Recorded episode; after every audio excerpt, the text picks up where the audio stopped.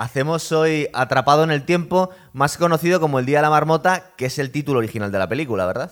Y de hecho, al final, estamos hablando de una película que casi ha, triunfado más, incluso aquí en España, por el título original, que se ha convertido, y luego si quieres hablamos de esto ya, en, una, en un lugar común, en una frase que hasta la gente que no ha visto la película la utiliza.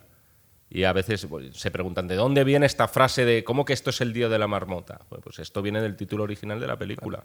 Que es un acto que realmente existe. Eso es. El pueblo, no sé si se llama también así. Se llama igual, sí, sí. Puxutaweni. Pa- eh, se pronuncia y Dilo lo, en pronun- inglés, lo dilo pronuncia en la película Pansatoni, que es bastante más fácil. Mucho más cool, Es una debe ser algún tipo de nombre indígena y tal, y es una tradición bastante absurda, hay que decir, pero oye, final de las tradiciones, en fin, si nos ponemos a rebuscar aquí en España, posiblemente encontremos cosas peores, ¿no? Yo estaba intentando descubrir en qué consiste el acto en sí, porque se supone que la marmota, si ve o no su sombra, te dice si el invierno se va a alargar o no, pero la marmota no dice nada, es un gesto que hace entonces. Sí, pero si te fijas, en la película eh, se acercan como a la marmota Sí. y la marmota parece susurrar algo. Entonces, es, debe ser alguien que experto en, el, en escuchar marmotas, ¿no? El hombre que escuchaba las marmotas y entonces se lo suelta. Cierto. Esta película, eh, en su momento, cuando hicimos ese megaproyecto, que luego lo estamos desmenuzando porque no damos abasto, que es las pelis de los 80, ¿te acuerdas que lo habíamos eh, Sí. separado en categorías? Yo quería, en su momento, consideré, bueno, esta la metemos en las comedias. Eh, luego resulta que es del año 93, pero es una peli muy ochentera, ¿verdad? Yo creo que es una peli bastante temporal, ¿Sí? en el fondo. O sea, ¿Será decir, porque por, dónde, esta- por dónde está ambientada también, que es- está ambientada como en un pueblo mm, perdido, donde todo es mucho más clásico, atemporal. Son pueblerinos en el sentido más estricto, ¿no? No es una película urbana, que esas son posiblemente las que más quedan enclavadas en los años 80. Yo la veo una película, a lo mejor tiene algunas cositas, a la- algún guiño a la comicidad que podía haber en el cine de Hollywood de los 80, es verdad, pero todo acaba teniendo un aire mucho más, más clásico y de película, te diría que casi lo contrario, tiene al final un aire de película de los años 40 o de los años 50. Es que tiene casi moraleja. Bueno, tiene moraleja. La tiene de, de todas, todas, y de hecho te diría que es una película que sin estar ambientada en Navidad es tremendamente navideña. Sí.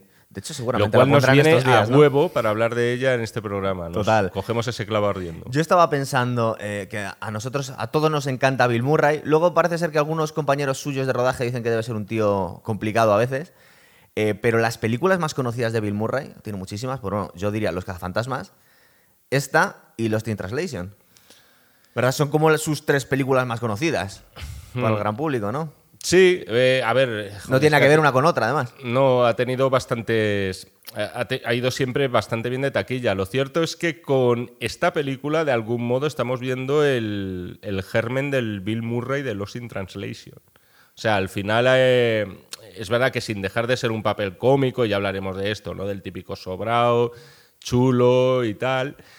Chulo y sobrado, pero que te cae bien. Es decir, que te hace gracia. Y esa es la, la gran virtud que tiene Bill Murray. Pero es verdad que aquí ya le vemos eh, ciertos dejes dramáticos que después han sido aprovechados por una generación de cineastas indies, porque efectivamente está. Sofía Coppola en Los in Translation, pero también está Jim Jarmus, que sacó todo el partido de él en Flores Rotas, que también es una gran película de lucimiento para Bill Murray, haciendo de un Don Juan venido muy ameno, muy a menos, perdón, buscando a su hijo. O sea que al final una generación de eh, gente indie que se supone que de adolescente o de muy jovencito disfrutó en el cine de este tío, con sus comedias, vamos a decir, bastante gamberras, un poquito iconoclastas, un poco también con mucha sal gorda, algunas de esas películas, vieron en este tío al final una especie de, eh, de payaso triste Sí. Que luego han intentado explotar ya en su madurez y que, bueno, Wes Anderson, por supuesto, joder, se me estaba olvidando. Wes Anderson ha sacado todo el partido posible de este tío en, en Life Aquatic, ¿no? Que es una película que a mí me gusta mucho. Bill Murray siempre hace de alguien venido a menos, ¿verdad? Porque no solo en los Translation, sino que aquí es un hombre del tiempo venido a menos. El tío trabaja para una especie de Telemadrid, pero en, en Telepittsburgh trabaja el tío exactamente.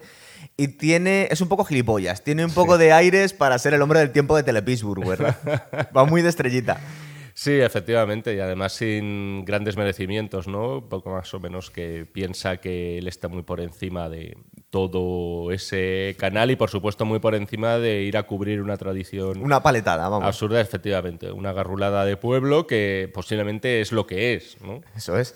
Em, está dirigida por Harold Ramis, que para que le pongamos cara es su compañero en los cazafantasmas, ¿verdad? El doctor Spengler. Mm, De hecho aparece en la película. Sí, hace de psiquiatra o de médico. Y, y además llama la atención porque está bastante grueso el hombre. Sí. Eh, es decir, que no es, es difícil de reconocer ahí a Egon Spengler de los cazafantasmas.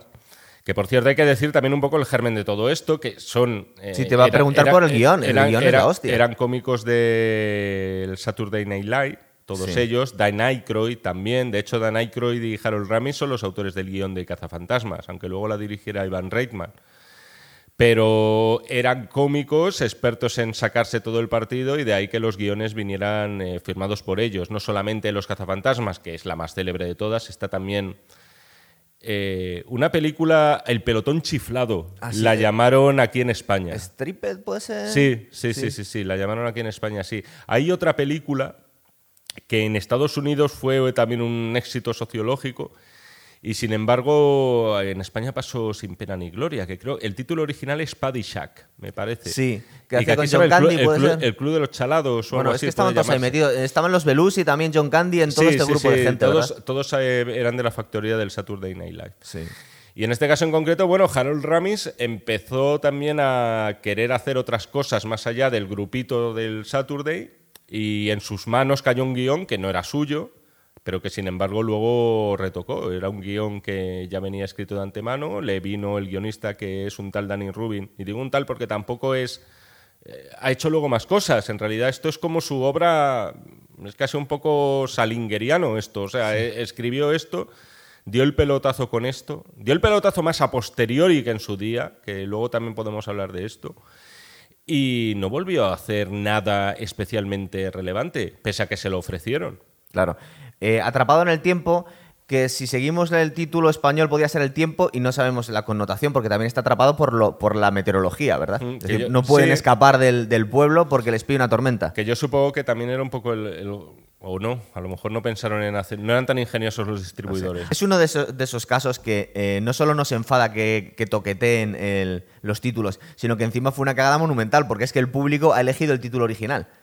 Eh, le ha dado lo mismo que Hombre, cambiaran yo de, el título. yo de todas formas, eh, hombre, a posteriori era la única forma de saberlo, pero claro, yo me imagino al distribuidor español diciendo, joder, ¿cómo llamo esta película que me viene con el título original del Día de la Marmota?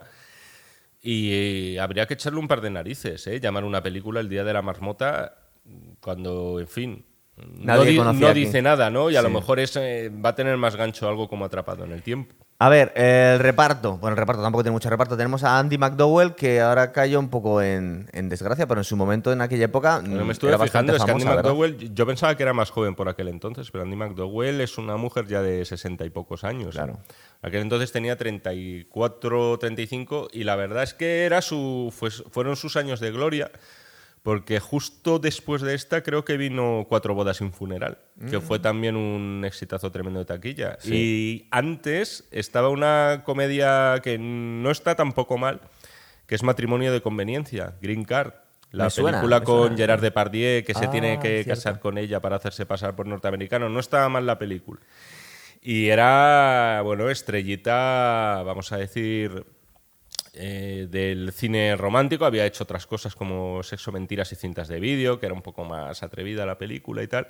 Pero es verdad que ella acaba desprendiendo lo que desprende en la película. Es decir, yo cuando pienso en Andy McDowell, me dan un poco igual otros papeles que haya hecho. Yo me lo imagino aquí como esta especie de casi de, de mujer virginal un poco, ¿no? Sí. Y un poco etérea y Inocente. guapa, no, te la imaginas, inocente. no te la imaginas teniendo escenas de sexo turbio en la pantalla. vamos. Efectivamente, ¿no? Y yo creo que era un poco lo que se quería transmitir con, Sí. con ella. Luego tenemos al cámara, que es Chris Elliott, que en su momento tuvo una serie muy friki Sí.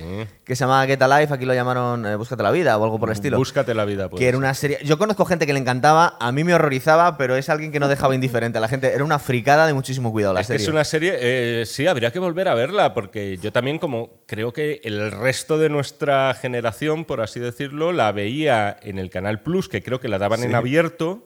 La daban, hicieron solo dos temporadas, ¿eh? Tampoco fue. solo, ¿no? La daban en sobremesa esa serie y es verdad que era una locura sin pies ni cabeza. Pero que denotaba cierto ingenio. Habría que volverla a ver, pero al final también ha acabado como una obra de culto, a su manera. ¿eh? Sí, verdad. Y la verdad es que el Chris Elliot este está muy está gracioso en esta película. A, mí, a, mí, me hace gracia por, porque además siempre despierta es un tío que al final tiene también su personaje y es bastante miserable también. Yo creo que siempre hace de él mismo, ¿verdad? Debe ser así. Sí, en algo pasa con Mary, también hacía un personaje bastante asquerosete.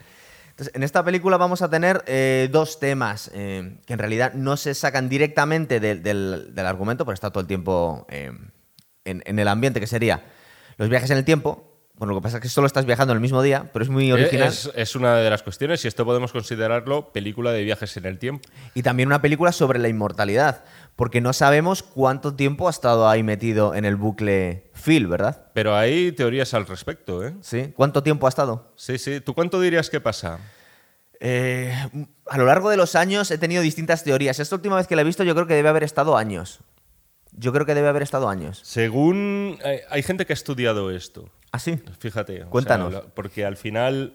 Eh, es decir, ateniéndonos a lo que vemos en pantalla, en realidad creo que no, según yo no lo he contado, ¿eh? no estoy tan enfermo, pero me parece que no llegan a 40 días lo que vemos en pantalla. Es decir, podemos deducir que han pasado 40 días. Según el propio Harold Ramis y el guionista, este Rubin, eh, no tienen ni idea, es decir, no es algo predestinado, pero calculan que pueden haber sido unos 10 años. Y según eh, los budistas, que tienen esta película en muy gran estima, piensan que puede haber pasado unos 10.000 años. 10.000 años. Porque es el tiempo en el que se tarda el alma en purificar, algo así, y la teoría budista de esta película, porque esta es una película que al final ha sido muy estudiada desde el punto de vista religioso, tú lo acabas de decir, porque al final te acaba hablando de la inmortalidad, e incluso en un momento dado, ya hablaremos de esto, eh, también de, de quién es Dios o quién sería Dios. Fíjate al final a dónde nos está llevando una comedia sin mayores pretensiones pero que consideran que ese es el, tiempo, según su creencia, en el que el alma se purifica del todo, unos 10.000 años. Bueno. Yo, es posible, 10.000 años no creo que pase, pero por otro lado me gustaría que pasaran porque eso explicaría algunas de las cosas que vemos luego en pantalla. La verdad, porque al final lo que, acaba, lo que acaba convirtiéndose en una... Eh, bueno en un momento dado se convierte en un don, pero en otro momento dado se convierte en una condena para él. Es una auténtica pesadilla. Sí. Eh, a ver, em, lo de los 10.000 años a mí me parece un poco exagerado porque seguramente eh, llevaría a perder el juicio a cualquier persona tantísimo tiempo. Pero si estamos hablando de años porque tú si, si, consideramos que dos habilidades que, adquiere él, eh, tanto tocar el piano de forma genial y presuponemos que el tío no tenía ni idea antes, y, por ejemplo, eh, tallar esas maravillas en el, en el hielo, esas, esas, esculturas que parece casi, pues yo qué sé, un, un, artista italiano del Renacimiento, seguramente eso lleva, mm, yo qué sé, mínimo 10 años, una cosa así, para llegar a hacer eso. Entonces, bueno, podríamos decir un tiempo mínimo de 10 años para aprender a tocar el piano y hacer esas esculturas. No, 10, 20 años sumando las dos cosas porque te hacen falta. Luego está también lo de tirar las cartitas al al sombrero, que además eso lo dice en un momento dado, ¿no? Te basta con seis o siete horas diarias durante seis meses o algo así. Una cosa así. claro, pero, para encontrar el tiempo para haber hecho eso, es decir, que entre medias ha tenido que, hacer más cosas. Eso es. Entonces, claro, al final nos vamos a un escenario de pesadilla y que explica también la, la desesperación de este hombre. Claro. Entonces, bueno, teorías. Yo os diría unos 20 años mínimo. Pero bueno, pueden ser 10.000. Yo creo que 10.000 sería demasiado. Yo creo que 20. Joder, pero y 20 años es una barbaridad. O sea, tú piénsalo. Tú piensas que también hay mucha gente que se tira haciendo la misma rutina 20 años de su vida haciendo prácticamente lo mismo. O sea, que tampoco. También la película tiene una lectura en torno a eso. Y de hecho hay una conversación entre Phil, que por cierto se llama igual que la marmota. Que la marmota, eso es. Entre Phil y un par de borrachos en un bar, que es cuando roban un. No, cuando empiezan a hacer burradas con un coche, ya él piensa, vivimos en un mundo que no va a tener consecuencias, donde no existe el mañana. Y entonces él les dice eso, ¿no? que se siente que él está atrapado y tal, viviendo el mismo día una y otra vez, y los dos borrachos le dicen, joder, sé cómo te sientes, tío, porque eso es lo que me pasa, ¿no? Y es un poco también, tiene esa alegoría también de, de, bueno, de acabar en un mundo ya y estamos totalmente estabulados y cada día que vivimos es el mismo que el anterior y posiblemente el mismo que mañana. Lo que no conocemos es si estamos hablando de un loop en el tiempo, de universos paralelos, pero al principio eh, de la película tiene un comportamiento un poco psicopático, Phil o Bill, porque él no está pensando qué ocurre en los días en los que él deja de existir, pero la humanidad sigue por su camino. Por ejemplo, es decir, eh, digamos que esas líneas eh, temporales podrían seguir una vez que él no está. Entonces, a esos borrachos que, que les meten un problema con la policía, o a esa marmota que tira por un acantilado, o cosas así, es decir, él no está pensando en los actos que tienen sus acciones porque él resetea el día, pero el resto de la gente no, ¿verdad?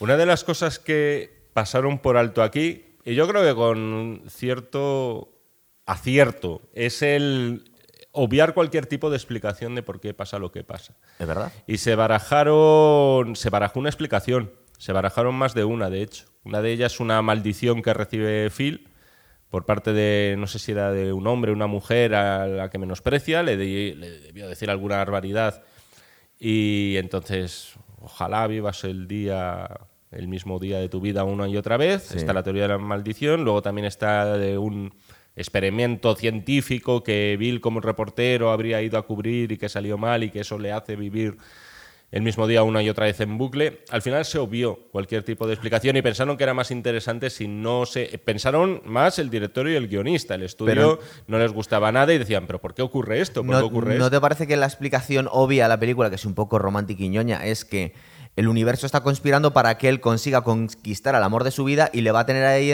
atrapado hasta que se purifique de todas sus taras y consiga enamorar a esta chica.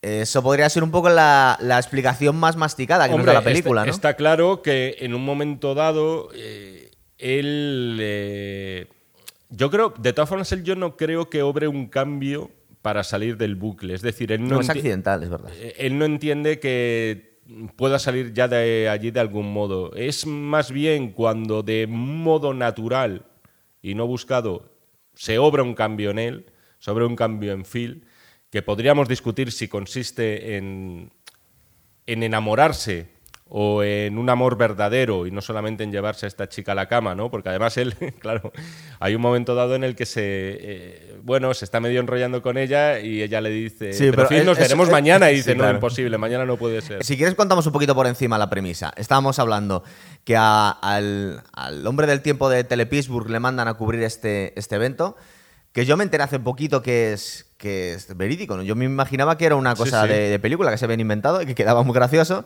Pero resulta que existe y es tal cual. Yo, no, yo supongo que ha crecido mucho en popularidad después de la película. Que igual iban cuatro frikis antes y ahora es un evento casi como Woodstock. Lo, que pasa. Me hace gracia que menciones Woodstock porque es donde se rodó la película. No se rodó en el pueblo verdadero que, era, que está en Pensilvania. Se rodó en, en Woodstock, Illinois. Sí. Y al final el peregrinaje que ha habido de gente que quiere. Ups, que ha habido de gente que quiere ver los sitios reales de la película, tiene que ser en Woodstock. Y es donde se, la gente va a visitar la cafetería, donde. Que sigue estando ahí, cierto, Bill Murray se está tiborrando de bollos, que creo que se creó para la película y sin embargo luego ya se ha convertido en un local comercial ah, debido a la afluencia de gente. Pero sí, sí, la película, y por tema de localizaciones también, interesaba que hubiera una gran plaza que a lo mejor en el Pansatoni real no existía. Eh, Yo he visto varios pueblos en Estados Unidos que es una plaza bastante típica, de, la típica ciudad media americana esa. ¿eh? Se buscaban una serie de localizaciones que además, por motivos obvios, tenían que ser muy pocas, siempre las mismas y con cierta versatilidad a la hora de poder mover a los equipos allí. A ver, entonces, eh, mandan a Phil a regañadientes a, a este pueblo, va con una productora nueva, creo que es nueva, Em, va con la productora y el cámara. Sí, pero yo tengo la duda de, y ahora se me ha vuelto a despertar, es cuando, si él acaba de conocer a ella allí o ya la conocía algo de antes. A mí me da la sensación que la trata como una especie de becaria, es una nueva que le han mandado mm. allí y que se va a encargar de, grabar este, pues, este par de, segmentos para el telediario del día siguiente. Una cosa importante cuando estaba yo intentando estructurar un poco la, historia es que deben llegar allí por la noche Ellos se van, el cámara, la- en cámara Larry y, y Andy McDowell, no recuerdo cómo se llama ahora mismo, ¿te vas a acordar tú? Del nombre de De la, ella. de la personaje es Rita. Rita, cierto. Se van al hotel que tenían contratado y él, que es un poco, tiene aires de grandeza, se va a una pe- pensión un poco mejor porque dice que eso no es digno de él. Entonces, pasan la noche allí y se levanta por la mañana y es el día que se va a repetir constantemente. El día de la marmota es el día que se, que se repite, pero es cuando se levanta él con esta canción horrorosa de Sonny Cher, que la verdad es que supongo que mucha gente se la habrá puesto de despertador para hacer la coña, pero... La canción que fue, número uno en su día y la verdad es que es uno de los es uno de los encantos de la película. Pero porque le coges manía, porque es una canción fea. al Sí, final. pero, y- pero te acaba haciendo gracia. Y yo me acuerdo la primera vez que la veía me hacía mucha gracia. Ahora ya es que me la he visto, me la habré visto una decena de veces esta película. Sí. Pero antes me hacía mucha gracia escuchar siempre esa cancioncilla en el despertador, sin saber ni siquiera que era de Sonny Cher. Pero sí que es una canción que fue un número uno en los años 60, que es de cuando es la película, y que además se le ocasionó eh, beneficios colaterales a Cher. Empezó a venderse más algunos discos ya suyos que estaban olvidados. Sony, Sony y Cher, porque era su, su marido, ¿no? Por aquel entonces hacían pareja artística. Entonces, lo que se repite todos los días, porque es curioso, luego esto debió dar pie a muchísimas improvisaciones eh, a la hora del rodaje, porque da juego para muchísimas cosas. Pero se levanta por la mañana con la canción, se cruza con un gordito feliz que le da los buenos días, se encuentra con la, con la jefa de la. con la dueña de la pensión desayunando. Y se encuentra, se cruza con su colega de la infancia pesado, vendedor de seguros, ¿verdad? Esto parece que, no sé si todos los días que nos enseñan en la película, pero se, nos lo repite unas cuantas veces. Ryelson o algo así Sí. se llama, ¿no? Una Típico G- vendedor de seguros pesado. Eh, la verdad que es una escena cojonuda. Pues Am sí, I right? Right? Right? Right? ¿Por qué hace eso? O sea, es como un personaje... es, es- es un dibujo animado casi. sí, efectivamente, es como un cartoon, es verdad. Eh, lo que pasa es que esto que hemos comentado muchas veces, que a la gente a veces se le pasa, que los rodajes muchas veces van desordenados, que no tienes por qué rodar la primera escena de la película el primer día de rodaje, sino que muchas veces, eh, pues por cuestiones logísticas o, de conveniencia, eh, se graban de otra forma. Eh, a nosotros siempre, los que no estamos metidos en el mundo del cine, eh, profesionalmente, nos da la sensación a veces, dice, tío, qué lío se tienen que hacer para ponerse en este momento de, de la historia, antes, después. Pero aquí, Tú imagínate sin Dios, porque no, este es el tercer día. Y el tercer día, supongo que muchas veces estaban improvisando, ¿verdad? En plan de, bueno, eh, ¿cómo harías tú si te encuentras a tu colega el tercer día, el cuarto día, el quinto día? Porque la actuación de Bill Murray es genial, pero sobre todo por eso, porque estamos viviendo con él lo que el resto del- de, de- de la gente del pueblo no sabe. Él es el único que está reaccionando de otra forma a los mismos, eh, a los mismos eventos constantemente, ¿verdad? Yo El saludo del gordito, la mujer con el desayuno y el vendedor de seguros todos los días. creo recordar, y además tendría todo el sentido del mundo, que algunas de las secuencias eh, obviamente se rodaron eh, seguidas. Es decir, los encuentros con el vendedor de seguros se debieron rodar dos o tres eh, seguidos, más que nada además también ten en cuenta por cuestiones de luz.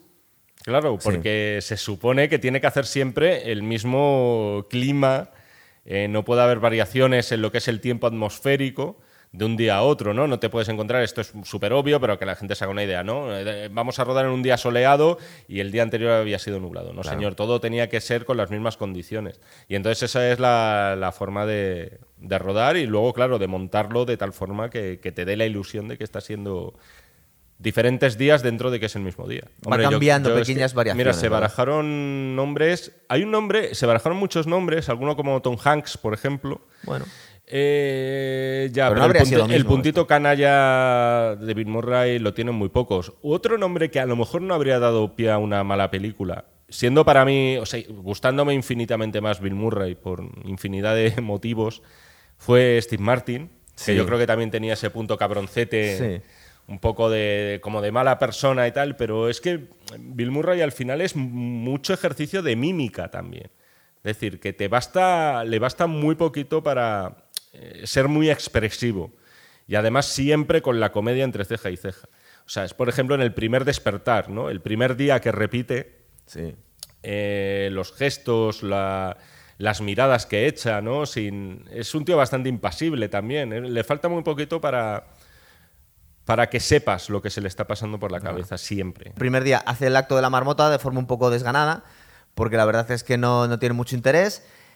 Eh, luego le vemos eh, que, que insiste a la productora que se quieren ir corriendo después de tener un desayuno rápido en, la, en este restaurante que comentas tú, que al final ha pasado a ser real en este pueblo, y- e intentan salir en la autopista y está cortada la circulación. Ese es el primer día y el que se va a repetir. Lo que pasa es que luego vamos a ver esa realidad desde distintos puntos de vista. Creo que en un momento determinado, ya antes de irse a dormir, eh, le, ofrecen tomarse una copa con Larry y Rita y él dice que no, que se va a su habitación. Y ese es el primer día. El segundo día, ya estamos viendo pues la reacción de, Phil es genial, ¿verdad? Porque dice, no está entendiendo nada. Al principio dice, bueno, qué, qué pesados, qué tíos cutres los de la radio que ponen la misma canción dos días seguidos, ¿verdad? Pero empieza a mosquearse poquito a poco y, y la verdad es que lo que estabas comentando tú al principio es una comedia ligera, pero tiene mucho más. Tiene mucho más. Es, es sutil, pero va teniendo mucho más. Igual que cuando hablamos de. Aparte, es- no es la misma época. Bueno, tiene, tiene cierta. Es, es la, era, la misma era, yo creo. Cuando hablábamos de Regreso al Futuro, es una peli fácil para todos los públicos, sutil, pero que tiene muchísimo más de lo que parece. Esta peli tiene mucho más de lo que parece al principio, ¿verdad? Sí, sí, sí, sí. Y aparte, eh, el- es verdad, o sea, eh, el- la primera vez que revive el día, Claro. eh, la interpretación de Murray es muy, es muy sutil y muy poco sobreactuada, porque verdaderamente. Claro. Es lo que haríamos todos. Dice, ¿qué- qué está pasando? Es una situación que eh, da un poco de miedo. Podría ser también parte de un episodio de, de alguna antología de estas de televisión, de, de películas de terror raras, ¿no? De series de terror de, Muy Black Mirror después, ¿verdad? un poco Black Mirror, un poco en los límites de la realidad o, o todas estas, ¿no? Verdaderamente no sabe, no sabe qué le está pasando, ¿no? Y sus reacciones son eh, tirando a- al miedo y también a la violencia un poco, ¿no? Creo que es cuando le coge al, al gordito del Sí, principio y le lo, estampa contra y- la pared. y lo medio amenaza, ¿no? O a la, y luego a la señora esta de la, del buffet le pregunta que eh, sabe lo que es un déjà vu o algo así. Dice, no, pero preguntaré en la cocina, ¿no? A ver si lo saben. O sea, ya luego todo lo que todo lo que viene es una situación, no sé, es eh, chunga, ¿no? O sea, es como decir, ¿cómo actuaríamos el resto? Claro, con, mie- que con miedo, sobre Yo creo todo, que nos ¿no? identificamos muy bien con él porque vemos cómo se va cargando. El segundo día no tiene tan claro lo que está pasando, pero el tercero ya se convence. Pero dice que, supongo que la primera vez pensaríamos que es una pesadilla. Eh, estas a veces que tenemos sueños recurrentes en los que crees que te has despertado, pero no te has despertado. Realmente estás soñando dentro del sueño y es una sensación súper agobiante. Por ejemplo, estás teniendo una pesadilla y crees que te has levantado, pero estás como en un segundo sueño que lo analizaba muy bien en la peli de, de Christopher Nolan, ¿verdad? Pues supongo que la primera sensación que me daría a mí sería eso. Es decir, en realidad mm, estoy soñando dentro de un sueño o algo por el estilo. Claro, cuando da el tercero y el cuarto día empieza a ser mosqueante. Y lo gracioso es cuando se da cuenta que no tiene por qué ser una maldición, sino que se abre un abanico de posibilidades infinitos. Y yo creo que eso es una de las cosas que vamos a hablar en este programa. Si realmente es una maldición o no, porque da muchísimo juego también ser inmortal, ¿verdad? Y sobre todo saber lo que va a ocurrir en cada momento, porque es distinto que seguir viviendo con el resto de los humanos, pero van desa- desarrollándose los acontecimientos como, como, como el el resto de los mortales. No, no, tú tienes información privilegiada. Tú tienes, eh, eres los inmortales y regreso al futuro constantemente.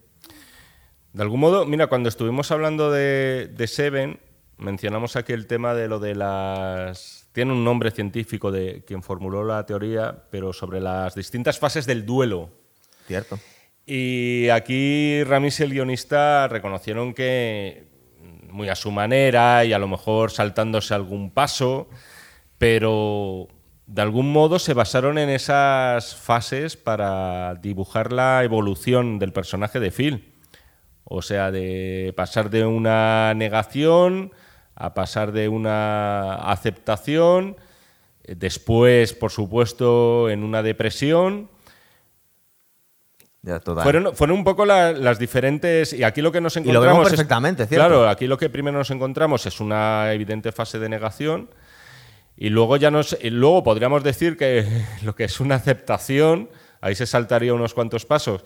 Lo que pasa es que es una aceptación en la que él trata de sacar eh, partido única y exclusivamente para él. Es que las posibilidades son infinitas. Porque él lo primero que hace.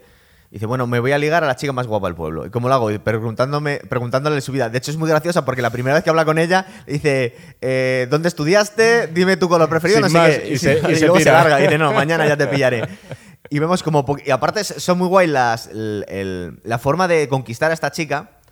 ¿Te Em, refieres a la, a la chica a la del primera del pueblo, sí, sí, sí, a a la chica del instituto. Eh, porque, bueno, a la que dice conocer del instituto, porque va como, va como mejorando su, su actuación, ¿verdad? Va cogiendo un poquito más de información y además hay algunas escenas muy guays. Esto no sé si lo hace con esta chica o con Rita eh, después, que hay un momento en el que ve que ha la ha cagado en, en la cita, como podía ser, por ejemplo, Robert De Niro en Taxi Driver, cuando la lleva al cine, y él se apunta mentalmente, no llevarla al cine, porno. Mañana no la llevo. Entonces va tomando notas de qué es lo que tiene que hacer para que le salga la cita nada, perfecta. nada ¿verdad? de chocolate blanco y nada de dulce de leche, ¿no? Y Cosas así. Luego también hay un momento en el que sale como con una chica. Van disfrazados, no sé exactamente por qué. Creo que para Sí, ver es un verdad. spaghetti western o algo Sí. así. Y entonces va, Bill- va disfrazado de Clint Eastwood. va de- disfrazado de Clint Eastwood y entonces Bill Murray está en la cola del cine y dice, bueno, deme dos entradas, uno para un adulto y... y para un adulto también, sí, lo que sea. tiene, tiene grandes puntos y tiene frases muy, muy ingeniosas la película. Y por ejemplo me estoy acordando de una genial que creo que por cierto es de es cosecha de, Harold Ramis, no del guion original, que la introdujo porque al final Harold Ramis también quería introducir más comicidad en la película de la que había. Todo tenía un tono más oscuro en el guion original. Por ejemplo, eh, el guion original comenzaba ya directamente inmerso en el, en el bucle. Y nosotros eh, viendo a Phil, al protagonista, ya sabiendo todo lo que va a pasar, de forma que nos preguntáramos, joder, ¿qué está- ¿cómo sabe ya todo? ¿no? Y era un guion bastante más oscuro. Y en este caso es una conversación que tiene con Rita en la que le pregunta cómo le gustan a ella que sean los hombres. ¿no? Y empieza a decir, bueno, pues que sean sensibles, que se miren, que se cuiden, pero que no estén mirando al espejo, que no les dé vergüenza llorar. Y el personaje de Phil dice, estamos hablando de un hombre, ¿verdad? Eso es una genialidad. Sí, es- de, de hecho es de, de las mejores partes de la película cuando va diciendo al principio, como yo, Eh, como yo, como yo. sí, sí, y luego, a mí yo creo que la parte que más gracia me hace es cuando está teniendo... eh, bueno, en una, en una de las citas le dice, eh, ¿qué estudiaste tú? Y fue filología francesa. Y de vaya, básicamente dice, pero vaya mierda con eso que se coño haces?". descojona Se descojona de ella. Y la siguiente cita que dice eso se empieza a recitar en poesía en francés, ¿verdad? Yo esa fue de las veces que, la- de las primeras veces que la vi y de las cosas que más me reí. Yo también, qué crack, por favor. Em, Y todo, y es la cara que pone Bill Murray y la mímica que tiene y los gestos, porque creo que se pone así la mano en la barbilla como poniéndose sensible e interesante, ¿no? De todas maneras, Bill Murray consigue sacar algo que en realidad podía haberlo, eh, pues nos podía haber quedado mucho más antipático, porque el tío dice, en un momento determinado, dice, mira, voy a comer lo que quiera, voy a beber lo que quiera, me voy a acostar con todas las chicas del pueblo, voy a intentar todas las posibilidades que pueda sacar yo de que pueda hacer aquí en un día en este pueblo, ¿verdad? Entonces, eh, suponemos que cuando ya empieza a agobiarse es, primero porque se empieza a aburrir, eh, y luego porque a la chica que está intentando, que básicamente supongo que al principio simplemente quiere tener sexo con ella, con Rita, eh, se da cuenta que se le resiste muchísimo, que no hay forma de conseguir tener la cita perfecta como para acabar consumando con ella. Siempre en el último momento tiene, un mo- tiene algo que se le ven las verdaderas intenciones, ¿verdad? Sí, eso es. Que es lo que le estropea la cita. Sí, de hecho, es él lo, es lo único que no puede conseguir, ¿no? Por así Acostarse decirlo. con esta chica, es verdad. Es, es todo lo que se le, se le resiste, ¿no? En este caso. También hay que pensar que, claro, al final todo esto sucede, él no puede salir de allí. Porque en alguna de las eh, numerosas tentativas que tiene de, de intentar romper el bucle, y una es no pasando la noche en ese dormitorio. Sí. Y es cuando acaba encarcelado. Pero sin embargo vuelve a despertar allí todas las mañanas, ¿no? Que eso, eh, yo me pregunto a veces en esta película, siempre me lo he preguntado, ¿qué pasaría si él se mantiene despierto todo el rato? Creo que lo y con, intenta y uno de con- los días, y con ¿no? alguien cogido de la mano. Creo que lo intenta para con ver qué ella ocurre. uno de los días. Solamente es la primera vez que lo vemos. Pero, y efectivamente, al parecer, eh, no lo consigue porque se vuelve a quedar dormido y vuelve a despertar con la canción de Sonny Cher y etcétera, ¿no? Pero siempre me he quedado con las ganas de, de que lo hubiera intentado más en ese sentido, de cualquier otro modo. No sé, estar en un after, por ejemplo, a las 6 de la mañana. Y te vuelves a despertar automáticamente, sin tener que coger el O sea, búho pero que se, su- se supone que directamente, o sea, se obraría como una especie de... de- Sí, es como un parpadeo, básicamente. Como un reset y otra vez vuelta a empezar. Lo que, ocurre, lo que ocurre es que justo en este momento, cuando se da cuenta, yo no sé si en este momento está enamorado de esta chica o simplemente quiere acostársela por, eh, acostarse con ella porque le gusta o por propio aburrimiento. Es que nos podemos imaginar universos paralelos en los que se ha conseguido acostar con Larry también. Es decir, tiene una eternidad para hacer todas las, todas las combinaciones posibles. Pero aquí es cuando se deprime, ¿verdad? Es decir, cuando, cuando se da cuenta que no es capaz de consumar con Rita, eh, cuando entra en una depresión y ya le vemos que es una parte muy graciosa también de la película cuando intenta matarse de todas las formas posibles, ¿verdad? Mi favorita posiblemente sea la del tostador. O sea, cuando va baja ya, además Me- creo que es justo antes de eso, cuando destroza el despertador a golpes. Sí, eso también fue una parte de, de las gloriosas de la película. O que rompa rompe un lápiz y lo deja ahí. Eso está, muy, eso, eso está muy bien, ¿no? Porque además eso me parece que lo hace la segunda, ya después justo del primer día que has repetido. Sí. Dice el segundo, vamos a ver qué pasa, ¿no? Y, y es una idea muy buena y visualmente bastante aparente que es directamente, voy a dejar esto roto a ver qué pasa el día siguiente. Y cuando estoy intentando averiguar el porqué de las cosas, intenta todas las combinaciones posibles. Dice, bueno, igual si me cargo a la marmota. y lo que hace es tirarse por un acantilado, que también esa escena es muy guay. Dice, ¿qué está haciendo este hombre? Ha secuestrado a Phil. Además, recordar que, suponemos que habéis visto toda la película, claro, em, cómo se aprende lo que va a ocurrir. Y ahí luego podríamos hablar un poco de la causalidad. Es decir, tú si empiezas a, comportarte de una forma distinta de cómo te comportaste el día anterior, igual los acontecimientos no suceden igual. Simplemente por una teoría del caos. eh, una mariposa bate las alas en un continente y acaba creando un huracán en el siguiente. Es decir, hay veces que un pequeño cambio puede desencadenar otros, otros hechos. Aquí no se complica mucho, siempre va a ocurrir lo mismo. Recuerda cuando estaba pensando yo en el rapto de Phil, él, él empieza a contar los segundos que quedan entre que se despiste uno, que pase la furgoneta. Es decir, sabe exactamente lo que va a pasar cada día. No. Es como si eh, el, el tiempo se empeñase en que ocurriese lo mismo. No, no que, que empezase el día igual pero pudiese cambiar, sino que ocurren las mismas cosas constantemente, ¿verdad? Hmm.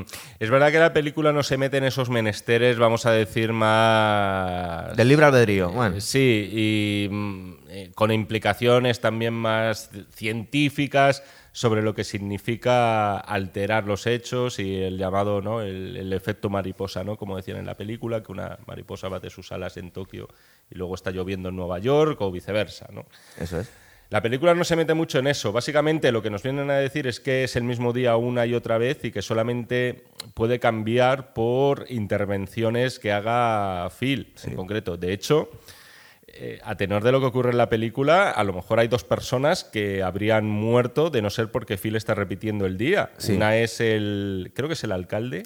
Al final, cuando ya, cuando ya ha cambiado, se ha vuelto el Phil bueno, sí, es decir, que se vuelve más, más, eh, pues, Pero- más filantrópico. De hecho, es- hay, hay un momento en el que vemos que está teniendo una de las citas que tiene al final con Rita, que va interrumpiéndola porque tiene que ir a salvar a gente, tiene que, creo que hacerle eh, una maniobra Heimlich a uno de ellos. Sí, a- bueno, al alcalde que por cierto es su hermano en la vida real, que Sí. es Brian Doyle Murray, que es el que lee los labios o el que le susurra a la marmota Cierto. lo que está sucediendo.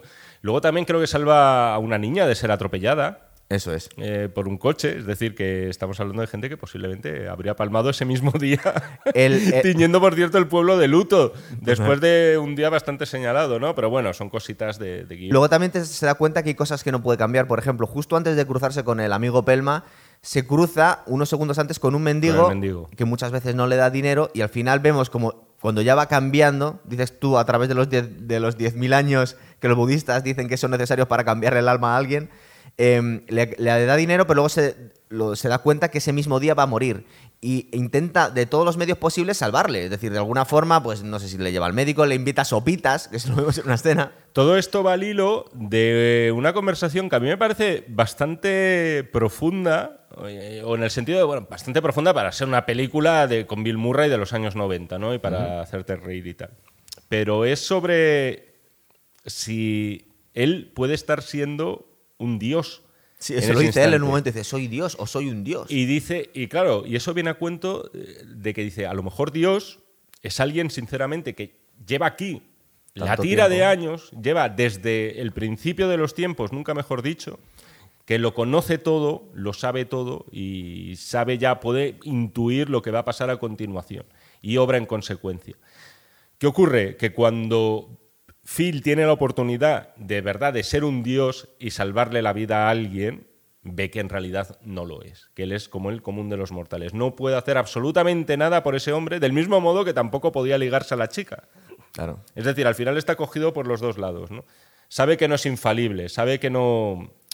que al final es igual de terrenal que el resto, solamente atrapado en ese bucle. Y además que no, no conocemos las consecuencias, porque como no conocemos al día siguiente, no sabemos qué ocurre después. Entonces, tanto si se comporta bien como si se comporta mal, no sabemos si toda esa gente ha sido afectada para bien o para mal por sus acciones o también se le resetea el día para ellos. Es decir, eh, yo reanimo a este alcalde, le consigo que no sea, sea tragante y va a vivir una vida feliz de 10 años más, o revive el mismo día y se vuelve a atragantar mañana y al otro día y al Ten- otro Ten día. en cuenta una cosa, que me parece que cuando le vemos salvar al alcalde eh, de morir atragantado y tal, eh, eso es ya el día previo a su último a su Cierto, última repetición.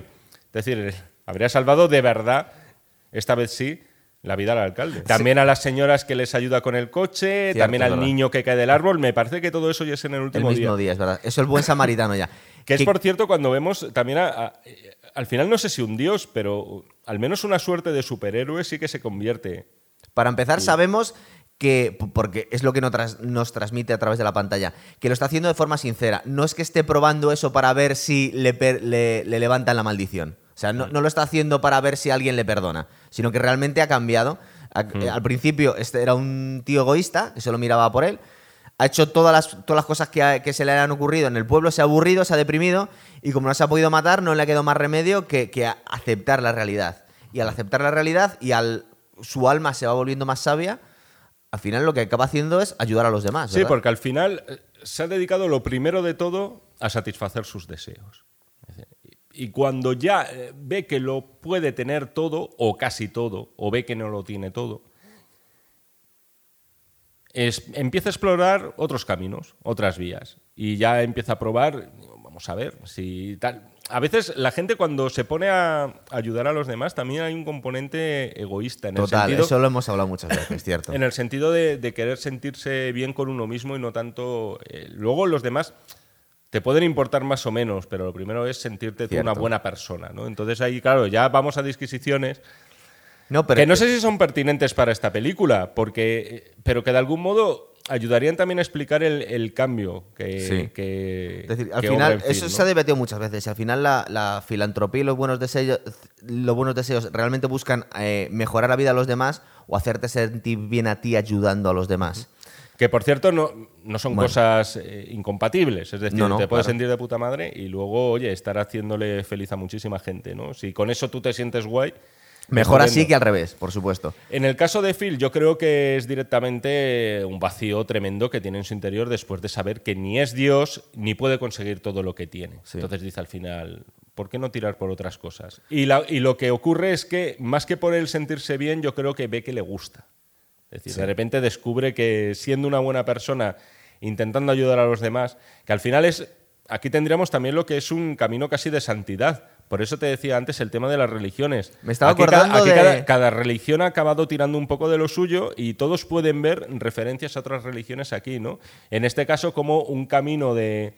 Un camino, vamos a decir, de, de- de pecado que llevaba Phil, ¿no? Siendo un altanero, aprovechándose de los demás, intentando acostarse con todas las mujeres que podía. Al final tiene su caída del caballo, él en un momento dado, ¿no? Su caída de caballo en Damasco, en este caso el mendigo que, Sí. que muere. Más Segu- que incluso, Seguramente en ese momento es cuando cambia, ¿cierto? más que incluso que lo de Rita, te diría yo. Lo de Rita le deprime, porque además creo que es después de Rita cuando él intenta ya suicidarse. sí, no, digo que en ese momento es cuando se nota que, ha tenido la depresión. Y lo del, lo del mendigo ya es posterior. ¿Sabes a quién me recuerda un poquito? A la evolución que tiene Robert De Niro en la misión también. Mm. Eh, sí, es sí, decir, sí. es verdad que no, no era un. no es el mismo personaje, pero de alguien que era un esclavista bastardo se vuelve a, a un, un mártir que lo, hace- lo deja todo por los De indígenas. hecho, lo, lo- sí, sí, lo comentamos aquí, ¿no? El tema de que al final lo que estabas viendo era casi la, la- la reconversión de un pecador a santo, ¿no? Pues un, un Pablo de Tarso. Sí. Y de ahí que, ya te digo, que esta peliculita, así como en apariencia, no, no tontorrona, pero sí una película, es eso, tirando de espíritu navideño, un poco de- del cuento de Navidad de Dickens, ¿no? Del señor Scrooge y todo este tipo de cosas, ¿no? O de qué bello es vivir también, ¿no? Que podría tener ciertos ecos. Pues al final ha acabado constituyendo un fenómeno eh, popular en el que se le han visto una serie de valores que nadie vio en el momento de su estreno. Esta es una típica película, hizo dinero, ¿eh? o sea, Sí. tuvo beneficios, fue un éxito moderado de taquilla, pero nada comparable al éxito popular que ha alcanzado después, ¿no? Y siendo una película que la gente ha querido ver en ella valores eh, metafísicos, prácticamente. Y- es que en realidad los tiene hasta cierto punto, claro. Pero Y- es una peli que tú la ves y aunque la veas sin ninguna pretensión, te hace sentir bien. Es verdad. Te hace sentir bien. Luego tengo yo dos, dos reflexiones que, que yo creo que es lo que más lo que más vuelta le puedes dar aquí. La primera es, yo te preguntaría a ti, ¿a ti te apetece esto? Porque a mí, eh, de verdad, la primera sensación es que sí. Porque yo creo que cualquier día, por muy mierda que sea, hombre, podemos imaginar un día como un 11S, un 11M, un atentado en el que todo, todo el mundo se viene abajo. Pero cualquier día con estas posibilidades le puedes sacar un partido tremendo. Siempre y cuando te dejen salirte, ¿verdad? A tiempo. ¿A ti no te apetece revivir un día y otra vez el Bill Murray, días? Bill Murray lo dice, ¿no? Que él tuvo, él vivió una vez un día en una playa caribeña donde conoció a una chica, comieron langosta y estuvieron haciendo el amor toda la noche como nutrias salvajes, me parece que dice. ¿Por qué no podía ser ese día y tenía que ser el día de Pansatón? Pero justo lo dice antes de, ponerse manos a la obra y, y hacer lo mismo. Dice, porque en realidad dice, ¿qué más me da estar en el Caribe o no? Si me puedo acostar con todas las chicas, puedo comer todo lo que me dé la gana, puedo beber, puedo hacer el, el- el salvaje. Eso lo va descubriendo, eso lo descubre justo Claro. después. Entonces las posibilidades son infinitas. Quiere tener persecuciones con la policía. Es decir, todo, nada tiene consecuencias, con lo cual eh, te puedes desinhibir totalmente. Es algo que apetece mucho siempre y cuando te pueda salir a tiempo, claro. Es curiosa dónde vino la inspiración inicial de todo esto para el, el guionista de la película, que fue leyendo una de las novelas de Anne Rice de, de De los vampiros, sí. Sí, sí, sí. Es donde le vino, o sea, la idea, eh, en plan, oye, fantasear con esto. ¿Cómo sería vivir de forma eterna, no? Pero dándole una vuelta y dándole este giro. Al final estamos hablando de la inmortalidad. Eso es, así va yo. Entonces, en la inmortalidad, que sí, sí se habla en muchas películas, hombre, eh, la más, no sé si la más obvia, pero la que tiene el título, Los Inmortales, pues es que en realidad no se metía tanto en la inmortalidad, nos estaban Sí, contando un poco... a, a esta película, igual que le pasa atrapado en el tiempo, como dirían en los juzgados, no entra en el fondo de la cuestión, pero sí la plantea. ¿eh? Cierto. Es decir, que mm, no, no trata tampoco de escarbar mucho ahí, porque al final es un entretenimiento Claro. y no quieren meter más disquisiciones de las que mandan. Pero yo creo que en el momento en el que puedes eh, saborear la inmortalidad realmente es cuando se repite el mismo día. Porque cuando estás viviendo con el resto de los mortales, eh, tiene cierta limitación. Es decir, es verdad, tú no te vas a morir, pero tú no sabes lo que va a ocurrir. Es que esto tienes unas ventajas Exacto. totalmente distintas. Es decir, no es que vayas a mi- vivir mil años, es que vives mil años sabiéndolo todo de todos. Recuerda en esta escena en la que intenta eh, confesarle la situación en la que está Rita en la cafetería, que le cuenta la vida de cada uno de los pueblerinos y se lo sabe todo al dedillo. Eh, esas posibilidades no las tiene Connor McCloud en Los Inmortales, ni ninguno de estos. Y una peli en la que tú la conoces y algún día podríamos hacer el programa, lo que pasa es que para empezar la tenéis que ver todos, porque la vamos a destripar y es una peli que no conoce ni el tato, que es A Man From Earth, ¿verdad? Ah, sí, sí. Es un peliculón, es una, es una, form- es una muestra de cómo hacer una super película con, con cero euros, porque en realidad es una muy buena historia rodada en una cabaña, ¿verdad? Y nos habla de la inmortalidad de una forma muy guay, ¿verdad? Y yo lo que quería reflexionar sobre esa peli, no sé si alguno la habéis visto, algún día haremos el programa, eso lo prometo, eh, es que nos está hablando de la inmortalidad de alguien pero eh, nos cuenta las limitaciones de volverte sabio. Aquí nos dice, soy un dios porque soy muy sabio. Y lo que comentaban en esa peli, sin destriparla más, es que tú, si, si vas evolucionando con el resto de la humanidad, aunque no envejezcas y puedas vivir eternamente, nunca te vas a poner al día con el conocimiento de la humanidad porque va cre- creciendo demasiado. Es decir, nunca puedes ser un experto en nada. Podría ser un experto en una cosita solo, pero el resto de los campos siguen avanzando, con lo cual nunca vas a ser el, el savant que nos podíamos imaginar de este hombre ha vivido 10.000 años, lo conoce todo. No, nadie puede saberlo todo. La única posibilidad de conocerlo todo es vi- vivir siempre el mismo día y que no avance el tiempo, ¿verdad? Sí. Entonces, aquí sí podría eh, Bill Murray, si tuviese mucha memoria, memorizar todo el conocimiento humano, pero porque no se está ampliando el conocimiento humano. Mm. Entonces, Y además, bueno, también eh, ceñido a un microcosmos muy pequeño. Claro, es el ¿no? pulecito ese. En este caso. ¿Cómo habría sido esta película si lo, yo qué sé, si hubiera vivido en Nueva York, por ejemplo? Aquí, y, y- y siguiendo con ese hilo, aquí Phil o Bill es un poco. Es un poco cazurro, ¿no? Porque en ningún momento le da por. Dice, me voy a la biblioteca y me voy a volver súper sabio. o leerme una todos los libros que existen y todas las Una cosa, películas acaba que hay. leyendo poesía francesa que, que Sí, está muy pero- bien. pero y, para- y de hecho, en un Sí, momento pero hace dado. follar, Jaime. la, la primera. No lo hace por Sí, gusto. pero la primera noche que, que pasa con Rita, eh, que luego se despierta y es otra vez el mismo día. Sí. Eh, él se queda dormido con ella mientras está leyendo un libro de poesía. Cierto. También es verdad. ¿eh? ¿Sabes Cuando- si- Teniendo a la tía al lado. ¿Le acaba gustando o no? Porque yo creo que cualquiera que memorice poesía en francés es porque tiene oscuras intenciones. No sabemos si lo, si lo disfruta realmente. ¿Sabes con lo que ha sido también comparado esta película? Con, con un videojuego. En el sentido de un de videojuego. un videojuego en el que tienes infinitas vidas. Y tú cuando estabas jugando a videojuegos y sobre todo vamos a hablar de los años 80 y 90, donde tienes que ir atravesando diferentes pantallas.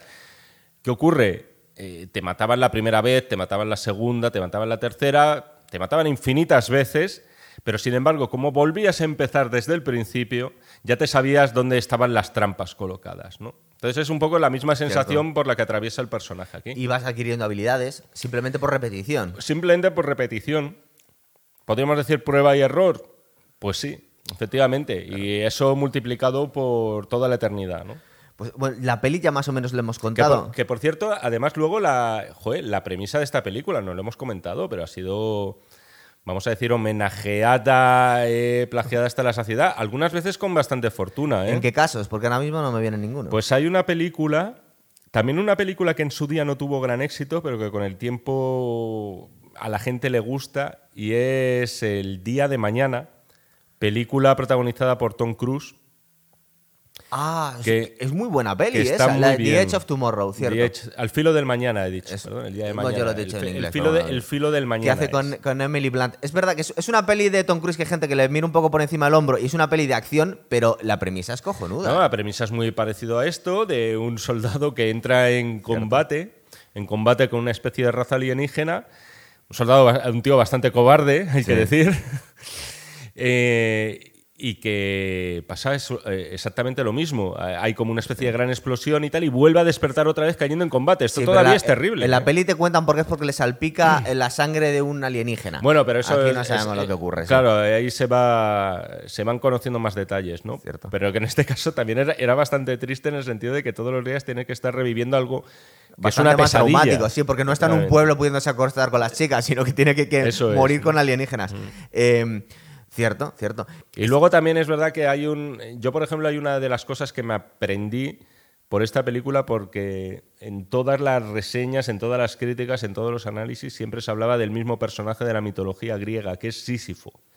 Sí. Sísifo, eh, hijo de, no sé si de Olo, de algún dios de estos, de, de griegos, Sí. que fue condenado a subir eternamente una roca a través de la empinada ladera de una montaña para luego siempre que la roca volviera a caer desde el principio y así volverla a tener que subir cayendo también en un bucle Cierto. finito. Ese era su castigo. Y hay quien ha visto también similitudes y paralelismos de esto, yo creo que no buscados de forma eh, consciente por parte del guionista para hacer atrapado en el tiempo. Pero que sin duda se ha quedado también ahí como parte de. Bueno, al final todo está en, la, en el folclore. En la griego. mitología griega no había también alguien que le devoraba el hígado a un águila durante la, durante también la eternidad, me parece que era un Sí, dios sí, sí, o algún héroe también tenía esa, esa condena. Bueno, y luego en su momento cuando hicimos el programazo de, de Black Mirror, que analizamos todos los capítulos, acuérdate, meter algún enlace por ahí. eh, ahí recuerda que también había un... un- bueno, eh, ¿cuál era? ¿El White Christmas podía ser? ¿Se llama así el, el capítulo? En el que está condenado a vivir durante muchísimos años encerrado en un sitio. Bueno, y, hay, y no, espérate, es está también el capítulo, ahora que hablábamos de películas que han Luego está otro también que es eh, Feliz Día de tu Muerte, ¿no? Me parece que es, ¿no? La, chica que cumple años todos los días y todos los días es asesinada, me parece.